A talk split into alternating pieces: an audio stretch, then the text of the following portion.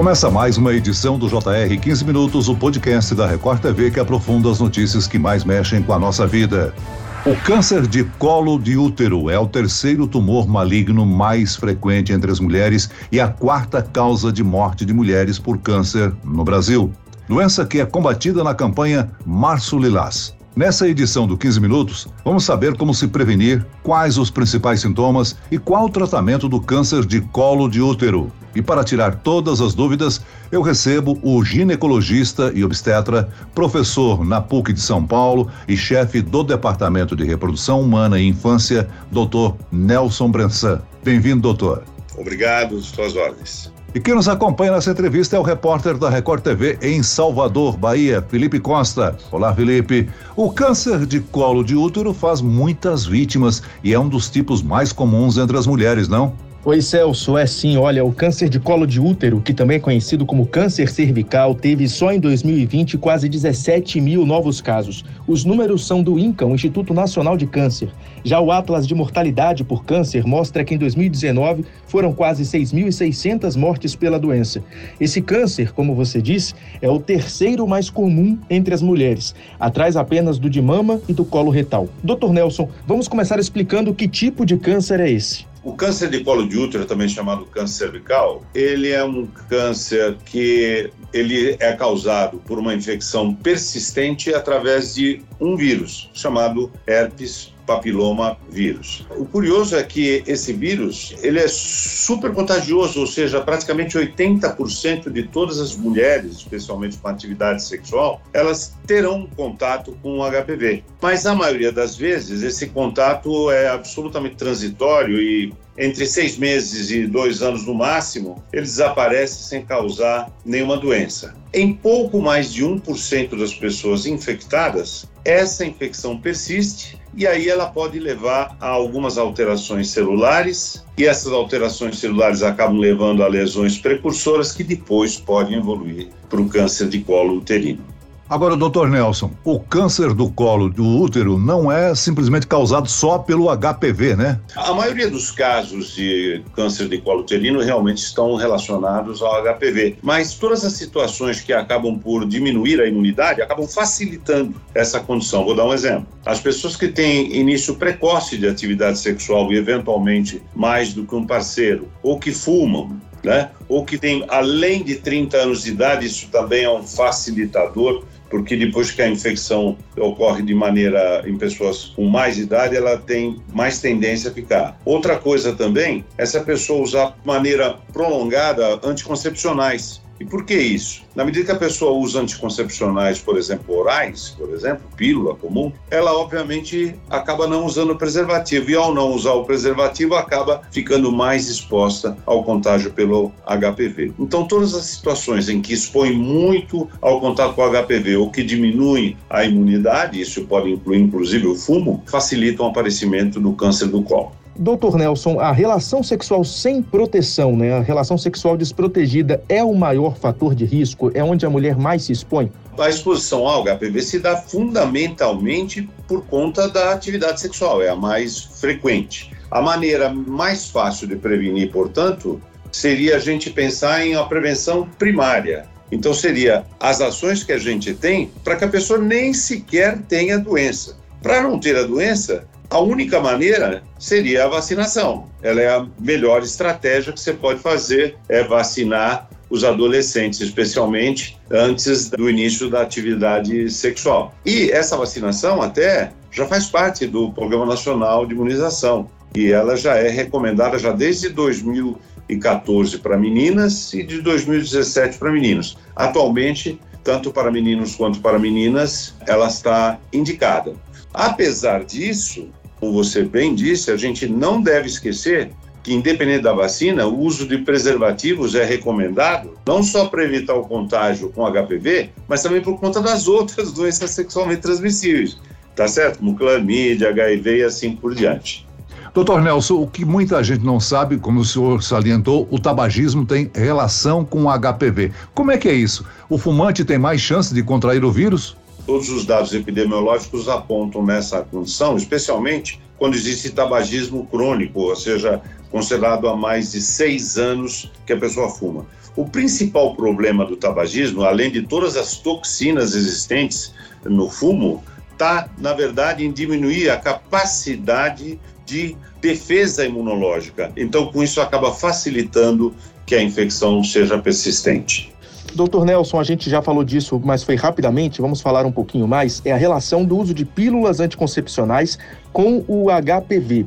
O que é que aumenta o risco de contaminação? É o uso contínuo? Explica um pouco melhor isso. É, na verdade, o problema não é exatamente a pílula, que foi feita exatamente com a função de propiciar contracepção.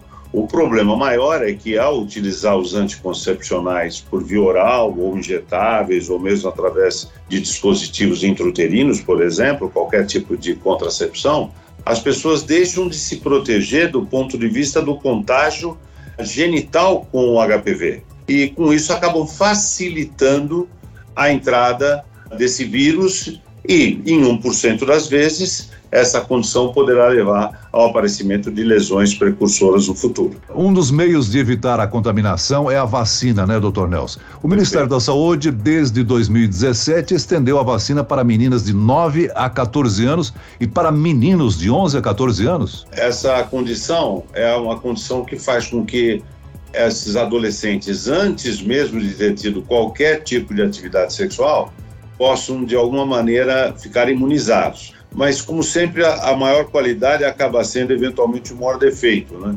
Justamente por pegar pessoas muito jovens, as mães acabam eventualmente tendo dificuldade para poder explicar por que, que aquela criança, aquele adolescente que nem teve atividade sexual, teria que tomar uma vacina para evitar uma contaminação por uma doença sexual. Então, esse foi um dos motivos. Segundo, as pessoas acabavam tendo medo que as vacinas, do mesmo jeito que acontece com o Covid, pudessem ter algum tipo de efeito colateral. E, além de tudo, neste momento de pandemia, isso acabou afastando ainda mais as pessoas do uso da vacina. Mas a vacina, de fato, é o melhor caminho e protege muitíssimo bem contra qualquer possibilidade de desenvolvimento de câncer no futuro.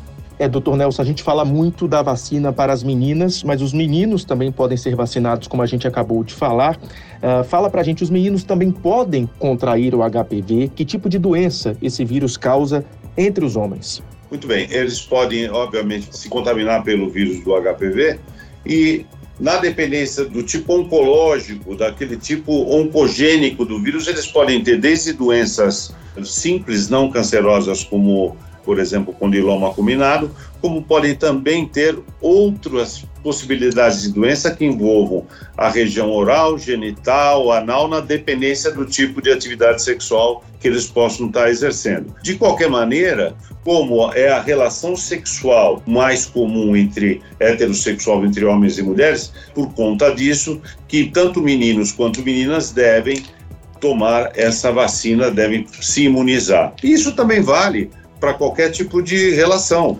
Todos estando vacinados, todos estarão protegidos. Doutor Nelson, quais são os principais sintomas do câncer do colo de útero? Bom, a primeira coisa é que a gente não deveria pensar em sintoma de câncer de útero, por quê? Porque o câncer de colo do útero leva muitos anos para se desenvolver. Então, se a pessoa ficar esperando ter sintomas para fazer alguma coisa, ela vai realmente ter muito problema, né? Então, é, na verdade, a coisa a gente deve lembrar mais de fazer todos os exames, de tomar vacina e fazer o rastreamento. Mas se tiver sintomas, alguns anos depois, o mais comum é o sangramento vaginal que vai e volta. A pessoa começa a ter um sangramento que não se restringe ao período menstrual. Às vezes, após a relação sexual, acaba tendo um pouco de sangramento. Outras vezes com dor abdominal. Outras vezes com queixa para urinar ou mesmo no intestino, porque o câncer pode se expandir naquela região. Agora, a maioria das vezes, quando tem esse tipo de sintoma, o caso já está mais avançado. E olha o problema quando o caso está avançado, quando a gente não faz detecção precoce, a taxa de sobrevivência é um pouco mais que 50% em cinco anos. Portanto, é uma doença extremamente letal, como já falamos no início do programa. Doutor, como o senhor acabou de dizer, é um câncer com alto índice de recuperação entre os pacientes, se diagnosticado precocemente, mas vamos falar um pouco mais sobre tratamento. Como é que ele é feito? Explica um pouco mais sobre isso. Bom, a primeira coisa, então, lembrando de tudo, que precisamos fazer de uma maneira geral é vacinar. Então, ok, para vacinar antes dos 15 anos e mesmo depois dos 15 anos fazer essa vacinação. Depois disso, a gente tem que tentar fazer o diagnóstico com rastreamento. O rastreamento é feito através daquele exame clássico chamado exame de Papa Nicolau, que deve ser feito em todas as pessoas entre 25 e 64 anos de idade, porque é incomum antes dos 25 e ele se recupera espontaneamente sem precisar tratar, e também depois dos 65 anos em diante. Mas para aquela pessoa que fez um exame de Papa Nicolau, ela deve fazer o exame de Papa Nicolau. A rotina para ela é faz o exame de Papa Nicolau. Deu negativo, ela deve repetir essa coleta a cada três anos. Mas se houver algum sinal de infecção, ela deve repetir em tempo menor, seis meses, doze meses. Nada substitui a consulta. Então, a pessoa vai até a consulta, o ginecologista vai fazer o exame ginecológico e aí ele examina o colo do útero. Se ela tiver menos de 25 anos, ele não vai colher Papa Nicolau, se tiver 65 em diante também não. Mas ele olha o colo do útero. Colhe o Papa Nicolau ou não, dependendo da idade, e aí se existir algum tipo de lesão no colo, ele pode fazer um exame chamado de colposcopia. O que é colposcopia? É como se fosse um binóculo que o ginecologista coloca, ele aumenta muito o colo do útero, permitindo que o ginecologista verifique se há algum tipo de lesão. Havendo algum tipo de lesão, o ginecologista pode fazer a biópsia, ou seja, retirar um pedacinho daquela região que ele suspeita que esteja com algum tipo de lesão. E aí, esse pedacinho é mandado para exame de anatomia patológica para poder chegar a um acordo de que tipo de lesão que se trata. E aí segue o tratamento. Eventualmente, o tratamento pode ser muito simples e considerar apenas a utilização de alguma medicação no próprio consultório. Pode envolver a cirurgia retirando um pedacinho do colo, como se fosse um cone, por isso a gente chama isso de conização. E nos casos mais avançados, pode ser necessário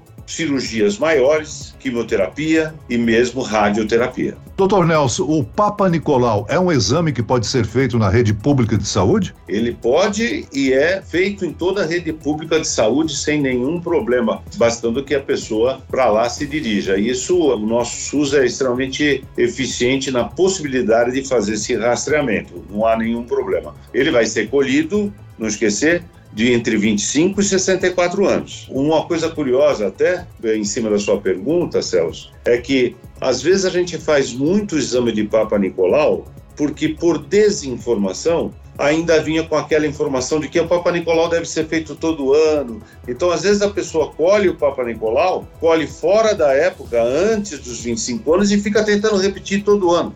E com isso acaba, vamos assim, ocupando muito a rede pública. Então, é importante um serviço como esse que estamos fazendo, para que as pessoas possam saber quando se dirigir à rede pública para fazer o Papa Nicolau. Doutor Nelson, é, segundo a Organização Mundial de Saúde, a maioria das mortes acontece nos países com baixo índice de desenvolvimento. Tem relação com essa maior dificuldade em, ter acesso a exames, a falta de informação? Sem dúvida, você veja com uma informação qualificada como essa que vocês estão propiciando com esse podcast, elas acabam por explicar para as pessoas a importância de fazer na época certa e colher o exame. Agora, imagine que a pessoa esteja em locais, o Brasil tem uma dispersão de população muito grande e elas podem estar em local de difícil acesso a consultas com especialistas. Mas, de uma maneira geral, as três clínicas básicas, pediatria, ginecologia e a clínica geral, são sempre disponíveis em todos os municípios. Doutor Nelson, o câncer uterino, a maior incidência é entre jovens ou mulheres com idade avançada? Normalmente, depois dos 30 anos é mais facilidade, porque até os 25, mesmo a lesão por HPV, a maioria delas, 80, 90% delas, acaba regredindo espontaneamente e não dando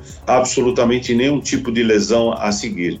Então, normalmente, os casos chegam para a gente com um pouco mais de idade, em geral acima dos 30 anos de idade.